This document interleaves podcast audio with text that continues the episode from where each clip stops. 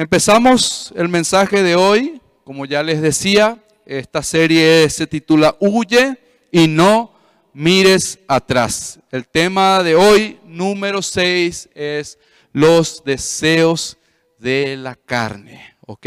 Los deseos de la carne. Esta noche es una del, eh, es la primera de tres noches o de tres sábados o de tres mensajes en donde vamos a tocar tres puntos que están basados en el libro de Primera de Juan, capítulo 2, versículo 16. ¿Ok?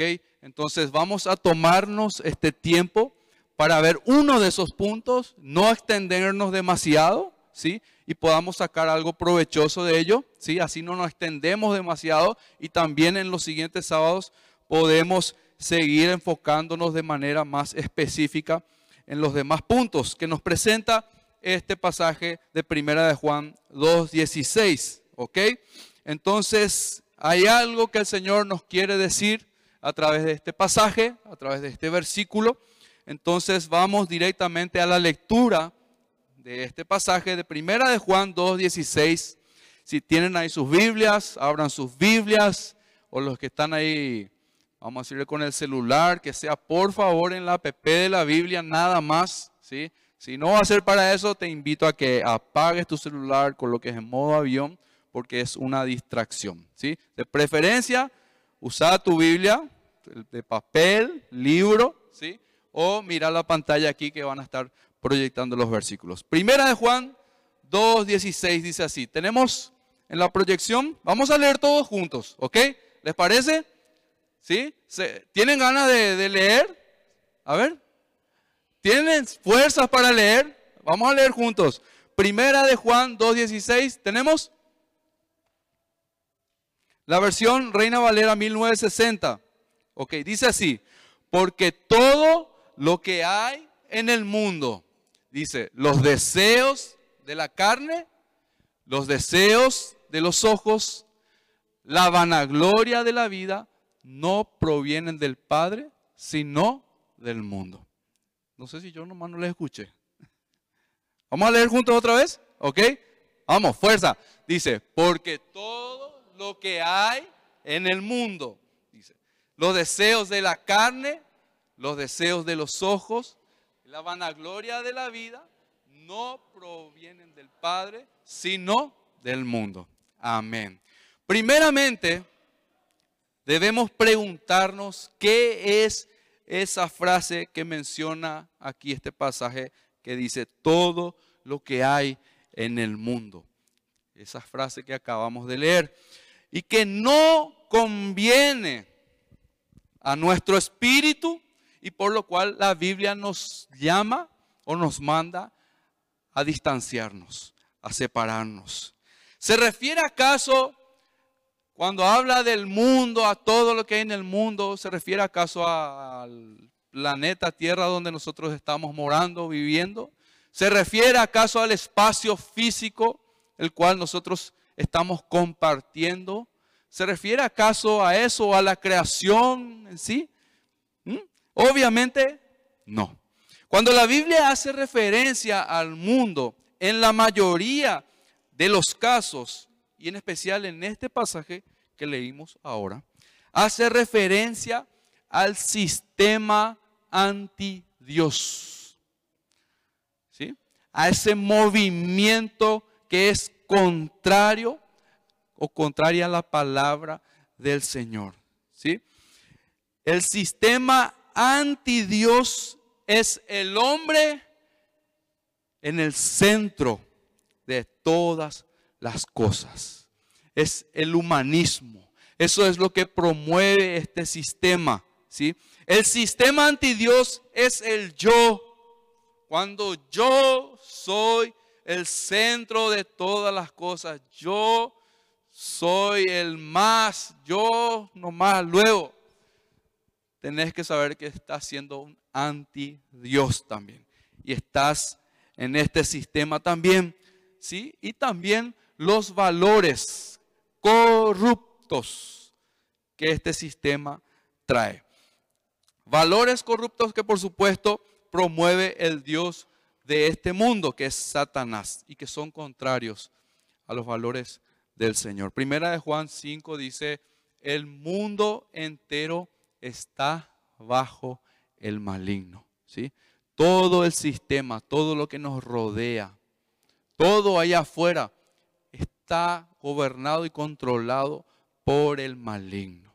¿Entienden? Él está operando y haciendo de las suyas para seguir teniendo a la gente cada vez más perdida y para engañar a los hijos de Dios. A gente como vos y como yo que asistimos regularmente a una congregación, a una iglesia, que escuchamos la palabra de Dios, inclusive que servimos, que buscamos servir, que buscamos amar inclusive al Señor, ahí está Satanás. Ya hablamos en ocasiones anteriores acerca también de las trampas de Satanás y todo lo que hace para que nosotros podamos, vamos a decirle, ceder a la tentación y caer en sus manos o en su trampa. ¿Ok? Entonces, primera de Juan 2.16 nos muestra en detalle lo que es el sistema de este mundo. ¿Sí? A grandes rasgos, pero así separadito, este sistema del mundo gobernado por Satanás, que promueve entonces, primero, son tres cosas.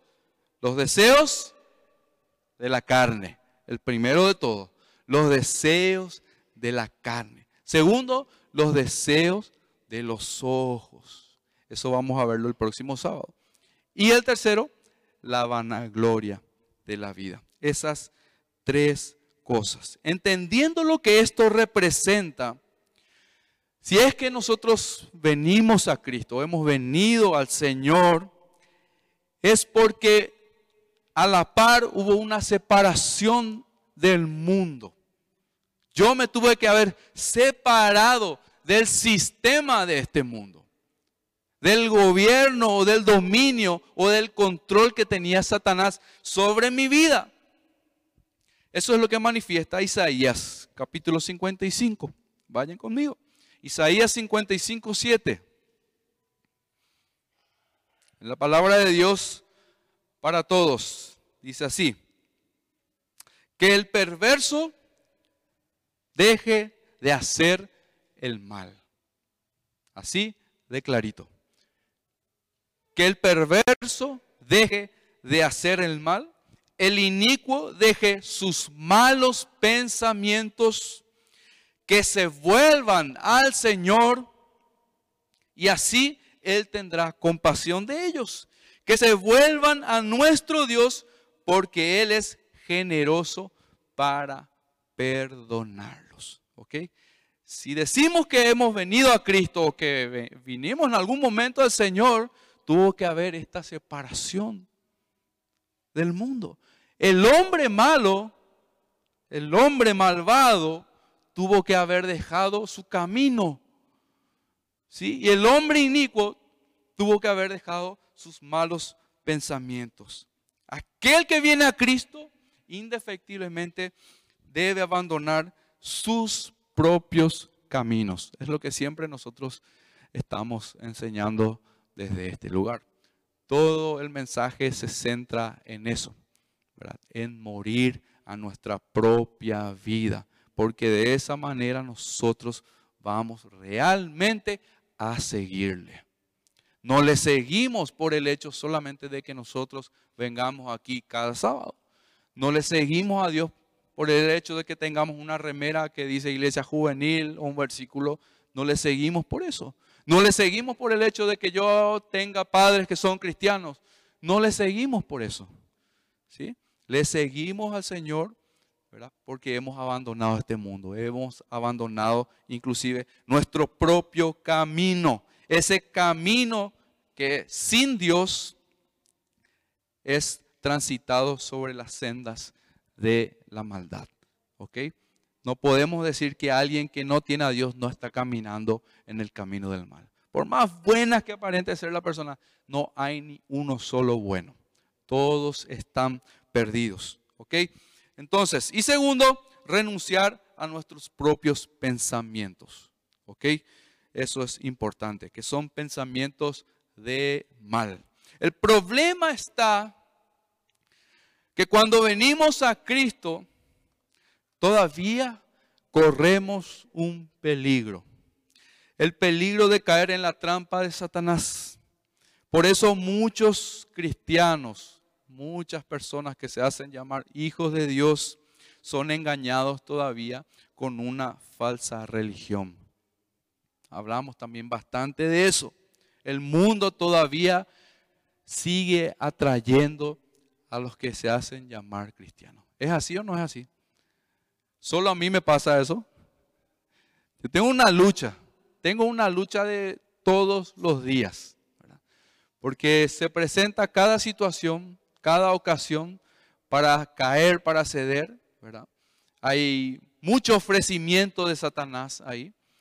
Y todos los días son días de renuncias. Todos los días son días donde tengo que morir a mi yo. El día en que yo no muero a mi yo, yo hago macanada.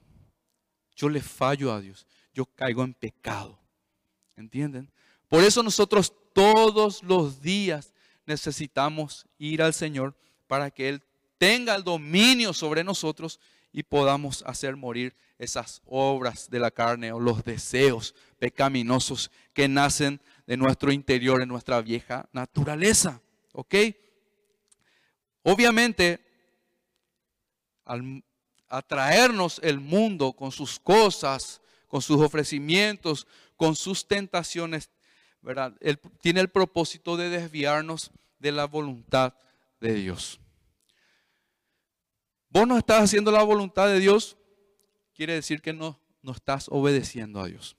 ¿sí? Va unido lo uno con lo otro. Cuando vos le obedeces a Dios, estás haciendo su voluntad. Muchas veces pues queremos ir demasiado más allá de lo que el Señor ya nos puso por delante. Y queremos saber ya qué es lo que va a pasar con nuestro futuro, qué es lo que yo voy a hacer, cómo lo que yo voy a servirle a Dios, con quién es lo que me voy a casar, quién es lo que va a ser la señorita privilegiada, o el muchacho privilegiado, Que, que, se va a unir a mí, que juntos vamos a servir a Dios y todo eso. Hace rato el Señor te está poniendo su palabra en tu frente, ¿verdad? Y vos esa voluntad no me querés hacer, ¿verdad? Querés casarte, querés, querés, ganar mejor, querés tener un mejor puesto, eh, a, a eso, ¿verdad? Pero obedecer al Señor con las cosas básicas que Él siempre nos está hablando, ¿verdad? no es lo mío, ¿verdad? Yo voy a esperar más. ahí vienen pensamientos y engaños que nos seducen y nos desvían de su voluntad. Así también hay muchas congregaciones, hermanos, que en lugar de predicar la verdad, se dedican a entretener. ¿sí? Yo era parte de alguna de esas congregaciones. Fui parte y sé lo que es. Estuve metido, involucrado ahí adentro.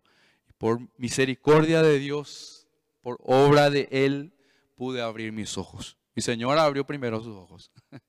Shirley fue la que un tiempo antes de que yo abrió sus ojos, ¿verdad? Y me hablaba, me decía las cosas, Yo no entendía, no comprendía, estaba totalmente con los ojos cerrados, vendados, pensando de que realmente hacía la voluntad de Dios.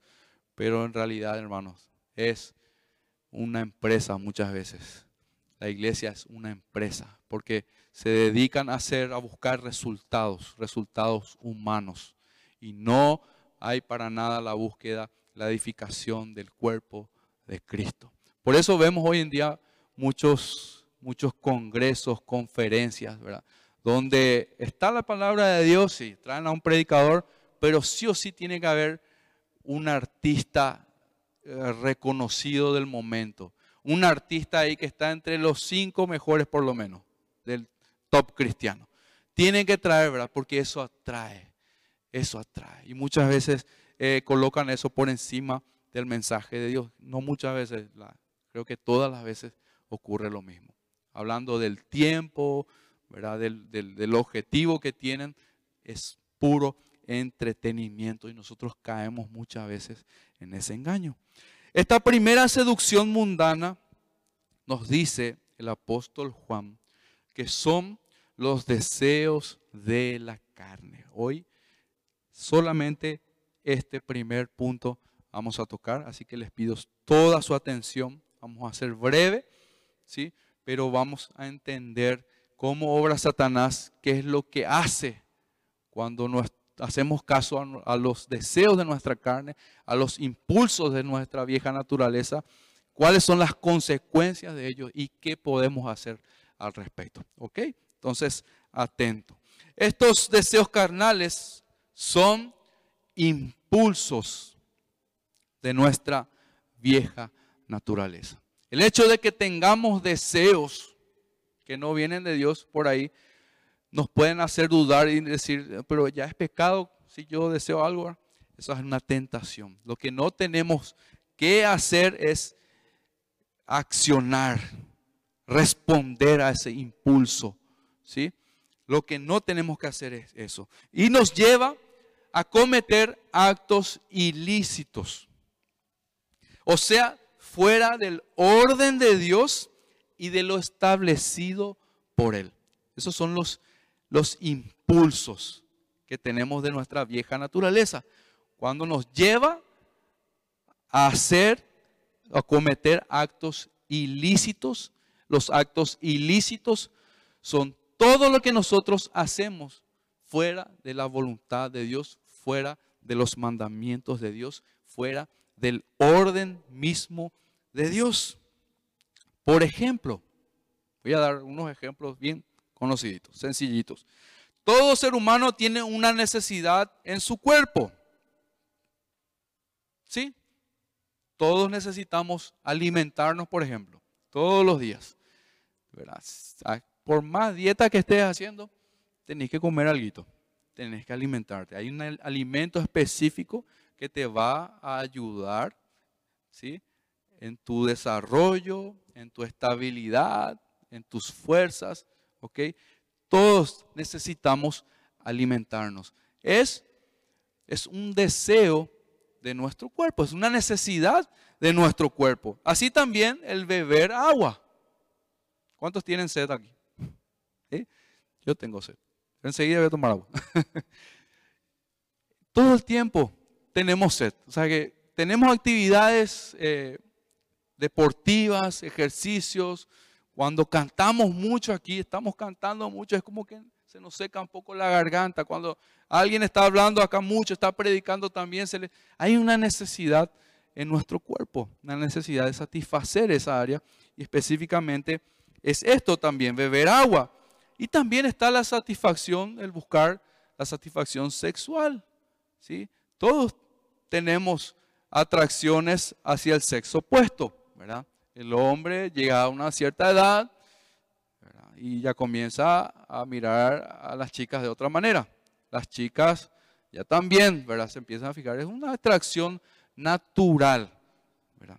Pero todo esto que estoy mencionando tiene un orden, ¿sí? Tiene una manera de desarrollarse y tiene un tiempo de llevarse a cabo, de llevar adelante en nuestras vidas.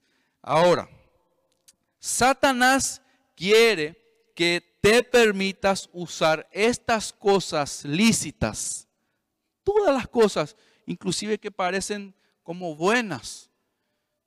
Satanás quiere usar todas las cosas lícitas para esclavizarte. El maligno usa los deseos internos lícitos para producir pasiones carnales ilícitas. Transforma eso. ¿sí? Te da algo, te ofrece algo, así como la manzana, ¿sí? Fue presentada a Eva. ¿sí? Mira esto, qué atractivo, ¿verdad? Qué delicioso. ¿No te gustaría probar? Si uno no te va a hacer nada. Un poquitito prueba. Come atractivo. Pero si no está en el orden de Dios, si no está, vamos a decirle, en, el, en la voluntad del Señor, en el tiempo del Señor, eso se transforma en algo ilícito.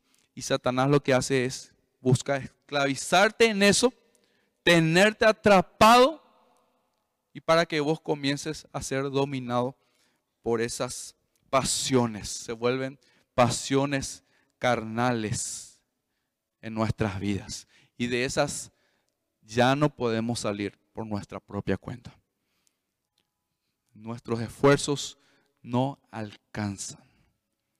No alcanzan. Hay mucha gente, muchos jóvenes que quieren experimentar el placer físico, pero no mencionando el sexo, sino a través de otras sustancias, como la droga. Sí. Hay muchos, muchas sustancias que al principio se te presentan y vos probás una vez y te hacen sentir el más poderoso, un, un placer.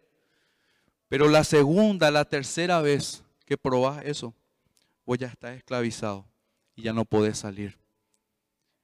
Y ya no sabes cómo salir. Y después ya estás metidísimo en eso. Hace rato Satanás ya te esclavizó y ya está manejando y dominando toda tu vida. Y hay solo, solo Dios para rescatarnos. Como ejemplo también pongo, ya que hablamos del área del alimento, la glotonería la gula. Un pecado que no solemos hablar mucho, ¿verdad? Porque no vemos que no es, tanto, no es tan pecado, ¿verdad? ¿Qué dicen ustedes? ¿Ah? ¿Qué dicen ustedes al respecto? ¿A quiénes les gusta comer acá bien? Eh, sí. Pensamos en comida, bueno, nos imaginamos nuestro plato preferido, todo eso. Pero tenemos que comer ordenadamente lo necesario, pero nosotros siempre vamos a más, nos excedemos y ya nos esclavizamos en los alimentos.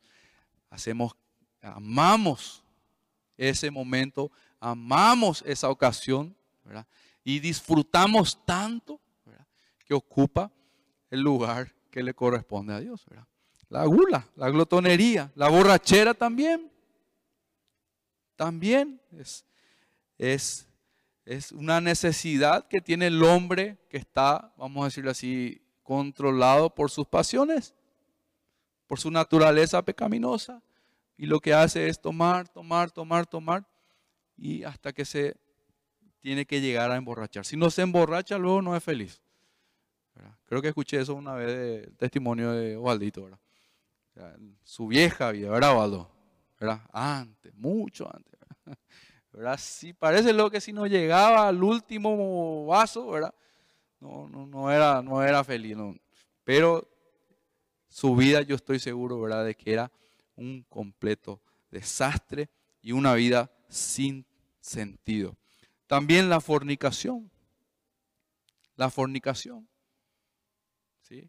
Hay muchos jóvenes, hay muchos adultos que caen en este pecado porque tienen una inclinación hacia el área sexual.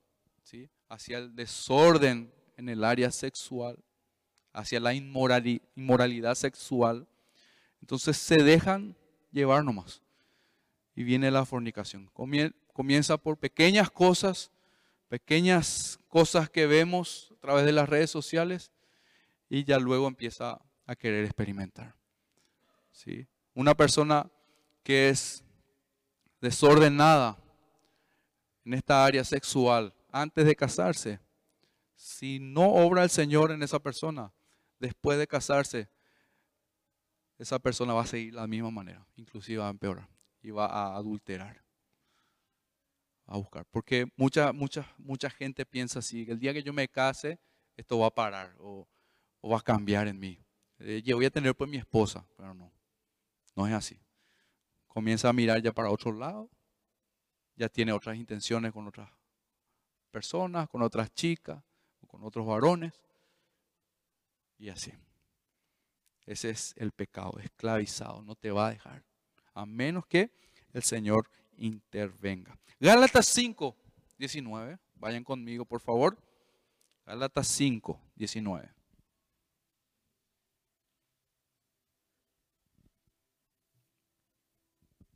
Dice así.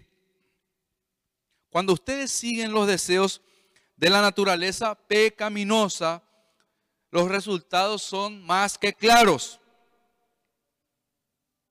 ¿Ok?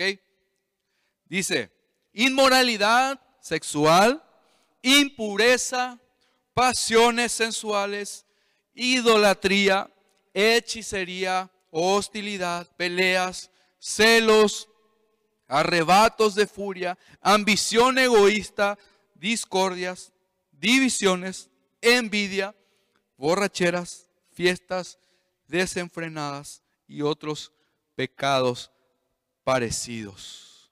Permítanme repetirles lo que les dije antes. Cualquiera que lleve esa clase de vida no heredará el reino de Dios. Cuando nosotros tenemos eh, algunos de estos pecados, estos resultados, como dice aquí, en nuestras vidas, cuando llevamos adelante alguno de estos pecados, somos egoístas, eh, tenemos arrebatos de furia, somos explosivos, nos enojamos fácilmente, queremos explotar por todos lados, nos gusta pelearnos, cuando somos celosos nomás. Cuando esto se manifiesta en nuestras vidas, quiere decir de que nosotros estamos haciendo caso a nuestros deseos de la carne. Y esos deseos de la carne producen estos frutos en nuestras vidas. Jamás vamos a poder producir frutos espirituales o dar frutos espirituales si nosotros hacemos caso a los deseos de la carne. Jamás. Vamos a ver. Permítame repetirle, dice al final. Cualquiera que lleve esa clase de vida no heredará el reino de Dios. ¿Te caracteriza alguno, alguno de estos pecados? ¿Este tipo de vida te caracteriza a vos?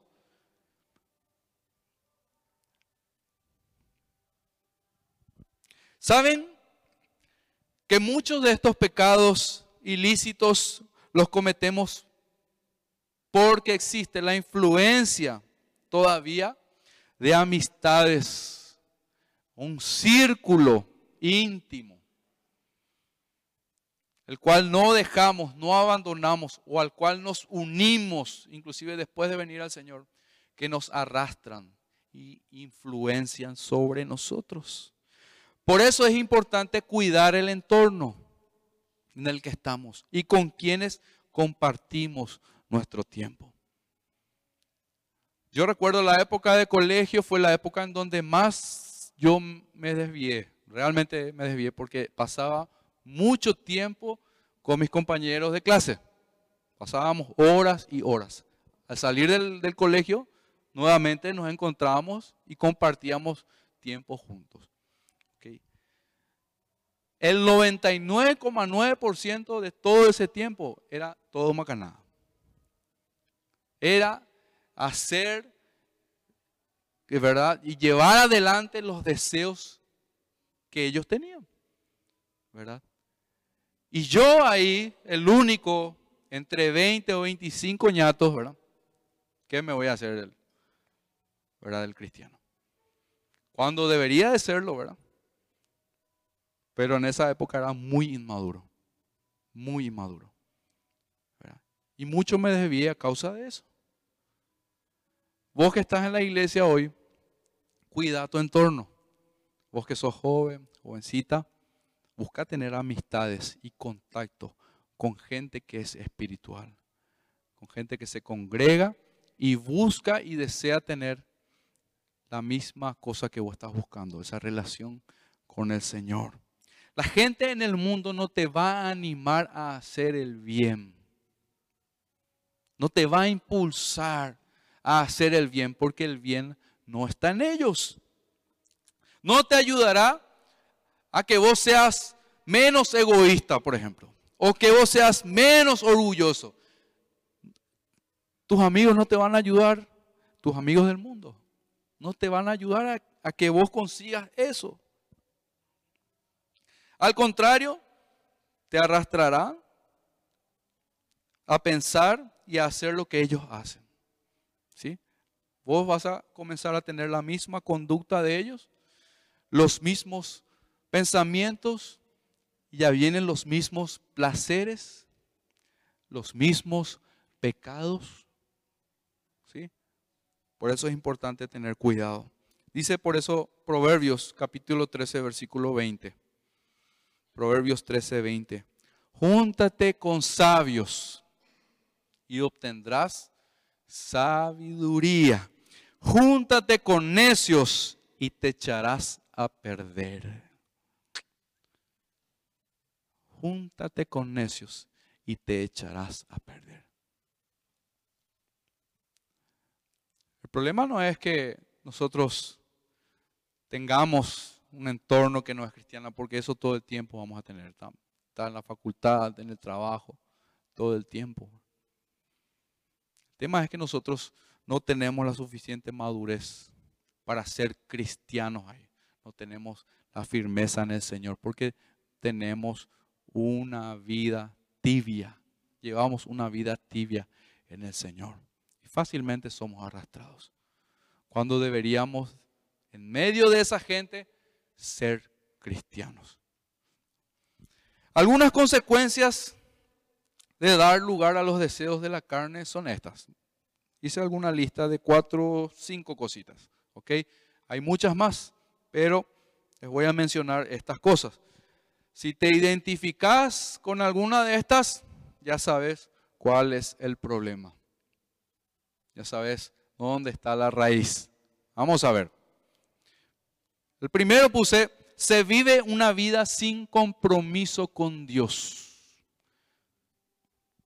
Así es.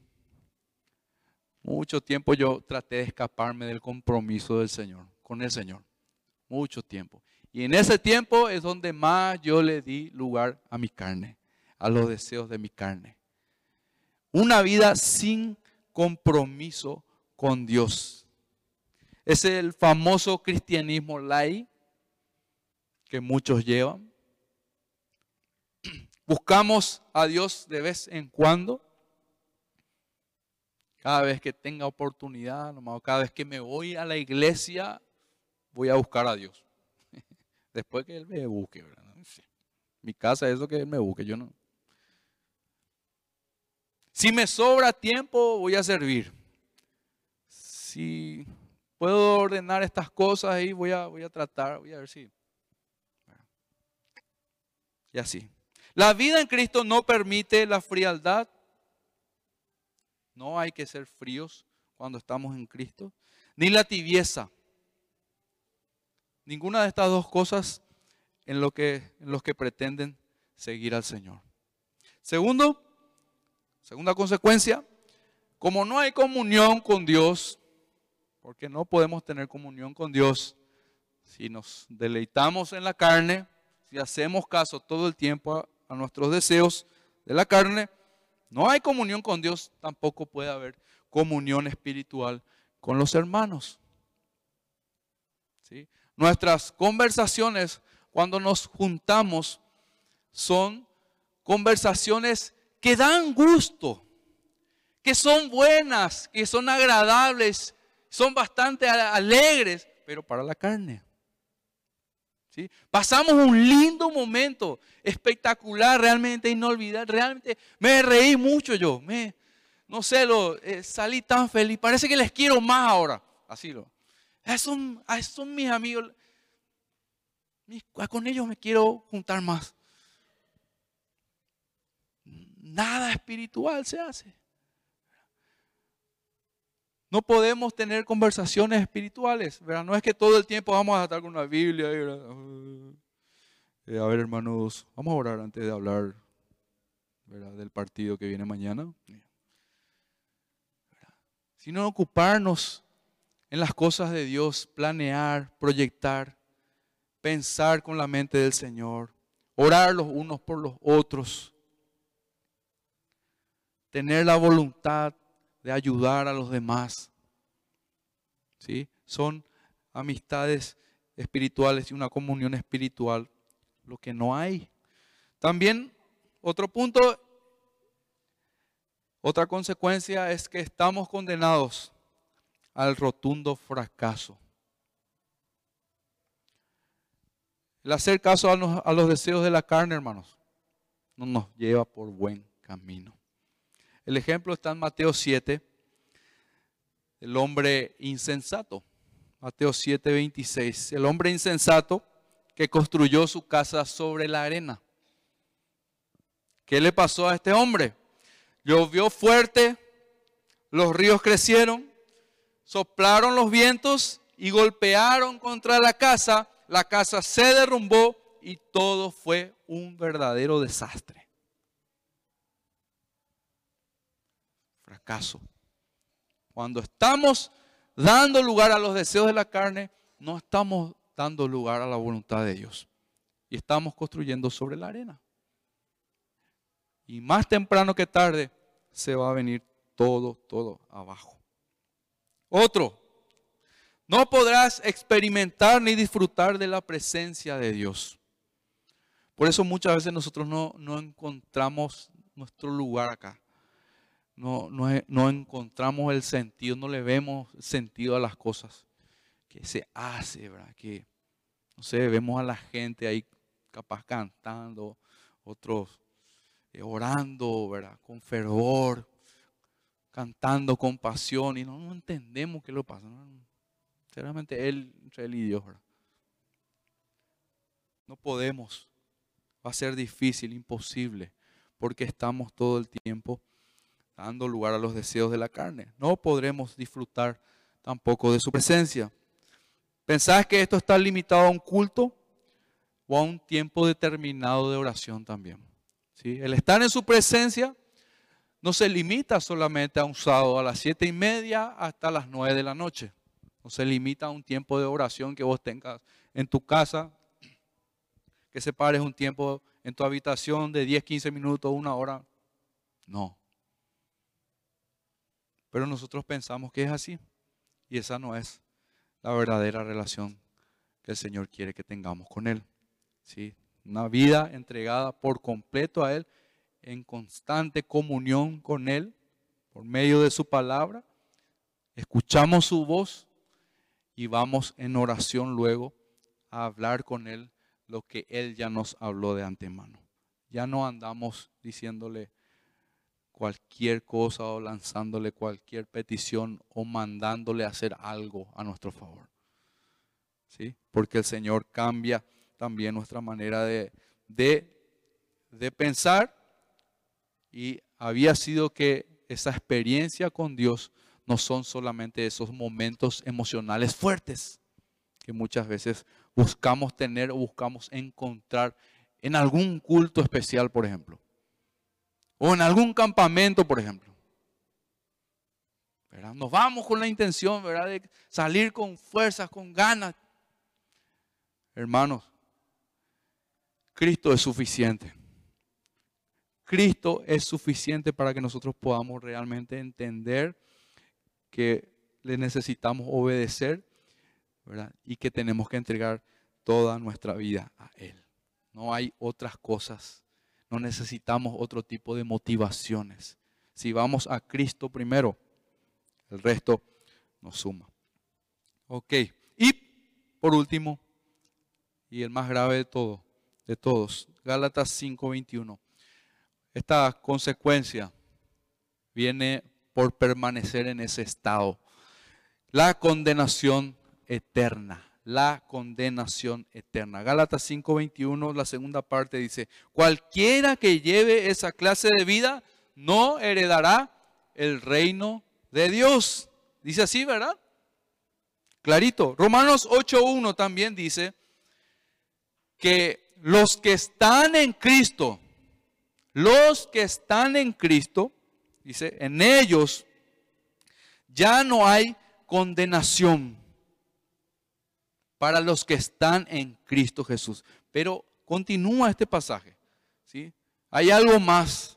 No nos quedemos aquí. Dice, los que no andan conforme a la carne, sino conforme al Espíritu. No hay condenación, pero solamente para los que andan conforme al Espíritu. Pero la condenación está ahí para los que todavía siguen andando conforme a sus deseos, a la carne. Los deseos de la carne se oponen a que hagamos la voluntad de Dios. Romanos 8, versículo 5 en adelante. ¿Sí? Otra cosa por la cual nos cuesta hacer la voluntad de Dios o no podemos hacer la voluntad de Dios es por esto, porque le damos lugar a los deseos de nuestra carne. Dice Romanos 8:5, los que están dominados por la naturaleza pecaminosa piensan en cosas pecaminosas. ¿Es así o no es así? Allá afuera todo el mundo. Lo que hay en su mente es lo que expresa por su, por su boca.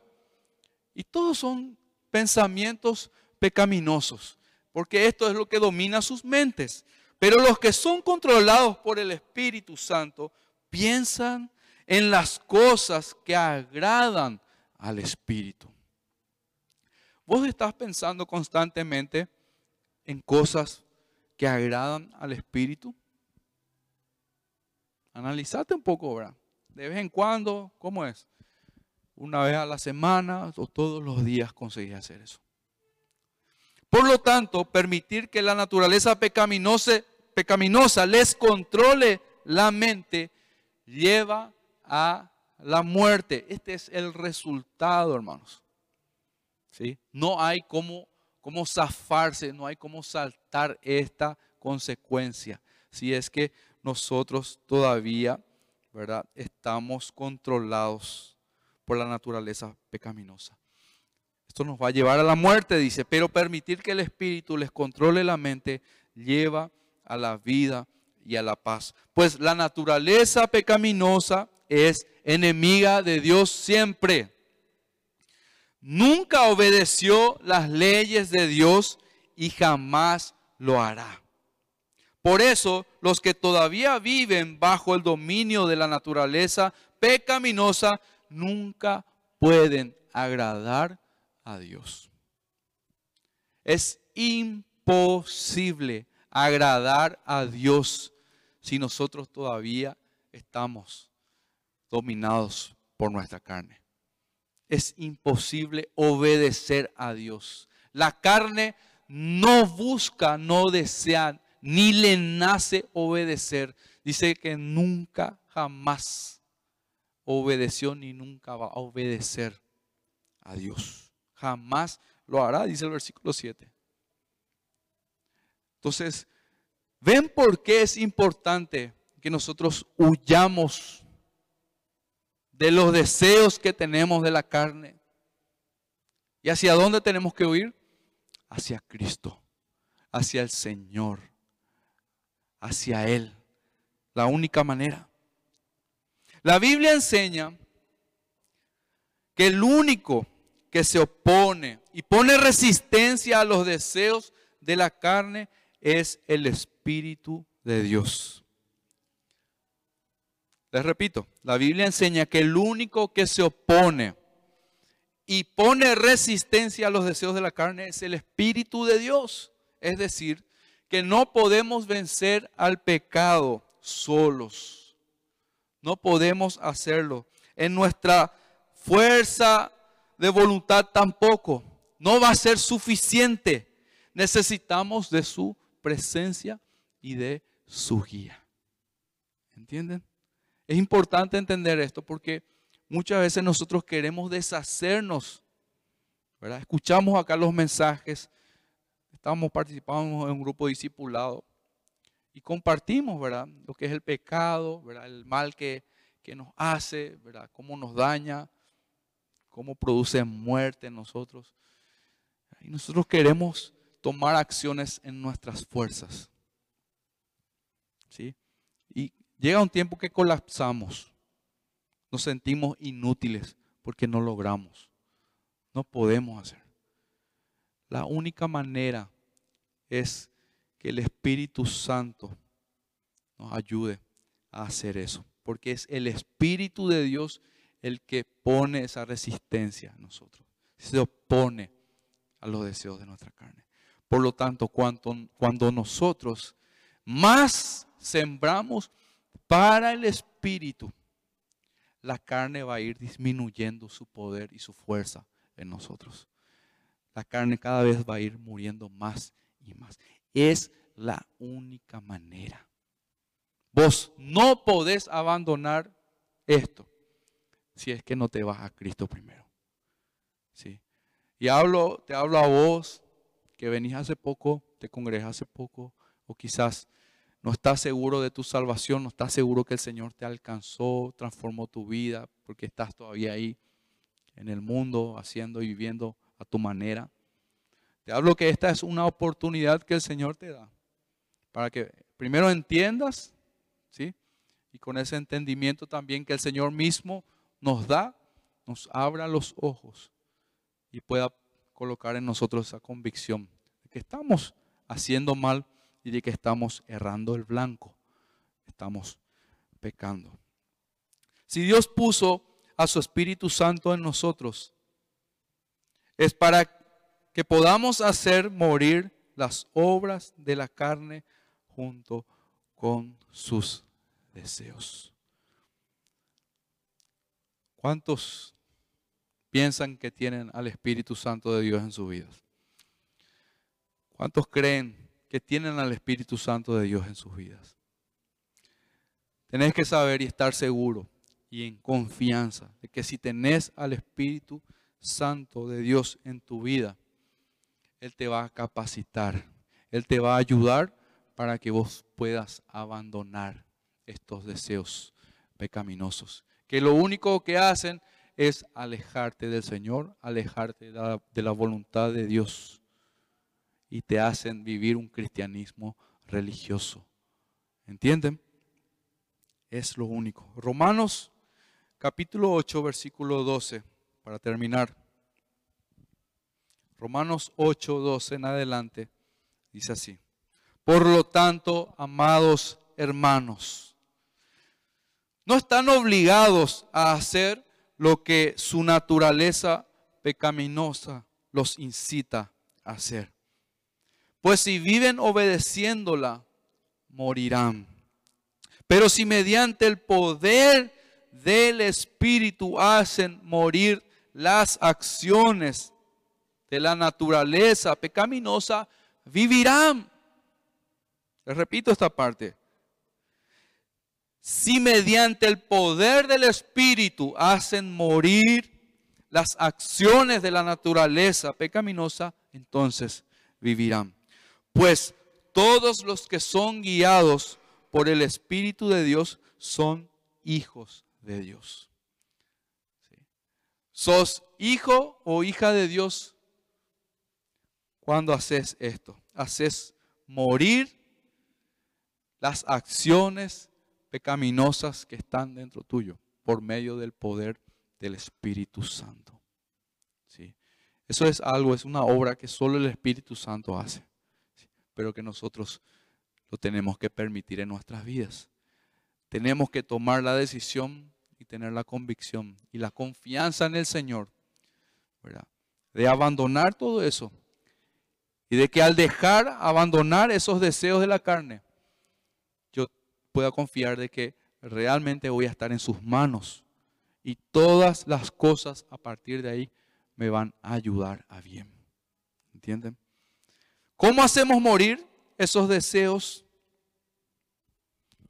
que nos llevan, que nos llevan a la acción de pecar? ¿Sí? Porque son deseos, pero le damos lugar a esos deseos y se convierte en pecado. ¿Cómo hacemos morir esto? Gálatas 5, 16. Gálatas 5, 16. Esta es una versión que me, me parece la más adecuada. En la nueva traducción viviente, les voy a leer. Es diferente a la traducción de la Reina Valera. Y les voy a explicar por qué. Dice así, Gálatas 5:16. Por eso les digo, dejen que el Espíritu Santo les guíe en la vida. Entonces, dice, no se dejarán llevar por los impulsos de la naturaleza pecaminosa. La reina Valera dice, eh, dejen que el Espíritu los, los, guíe y no satisfagáis, dice, para los deseos de la carne. Es como que hagan esto, ¿verdad? y hagan esto. Es, cierto, no tenemos que dar lugar a que esto se manifieste. Pero esta versión es un poco lo que quiero llegar a explicar, ya que podamos entender. De que una vez que nosotros somos guiados por el Espíritu de Dios, dice que entonces ya no nos dejaremos llevar por los impulsos de la naturaleza pecaminosa. Resultado de sembrar para el Espíritu. ¿Sí? Voy a ir abandonando esa vieja vida, esa vieja naturaleza. Y la traducción en lenguaje actual es mucho más directa y mucho más clara. Dice, obedezcan al Espíritu de Dios. Y, no, y así no desearán hacer lo malo. ¿Algunos de ustedes ya pudo experimentar esto? ¿Ya pudo realmente buscar obedecer al Señor y se dio cuenta y pudo notar de que realmente cuando se te presenta la oportunidad, vos no tenés el deseo de avanzar hacia eso y de caer en la trampa o en la tentación. Algunos ya lo experimentó, si no lo hiciste, tenés que experimentarlo. Pero para eso tenés que ser guiado por el Espíritu Santo de Dios. Y ese Espíritu Santo de Dios no es algo místico, no es, hermanos, ser guiados por el Espíritu de Dios es buscar hacer la voluntad de Dios, es obedecer su palabra, obedecer sus mandamientos. ¿Sí? Es morir a nuestro yo cada día. No podremos hacer primero morir a nuestro yo, no podremos abandonar esos deseos si es que el Espíritu de Dios no está en nosotros. Es imposible. Amén. Entonces, esta primera parte espero que te haya quedado claro. ¿sí? Es como la introducción. El próximo sábado vamos a seguir con el deseo de los ojos, que es un tema bastante profundo y el cual nos afecta bastante a nosotros los jóvenes. Bueno, en realidad a toda esta generación. Amén. Entonces, ponete de pie, por favor.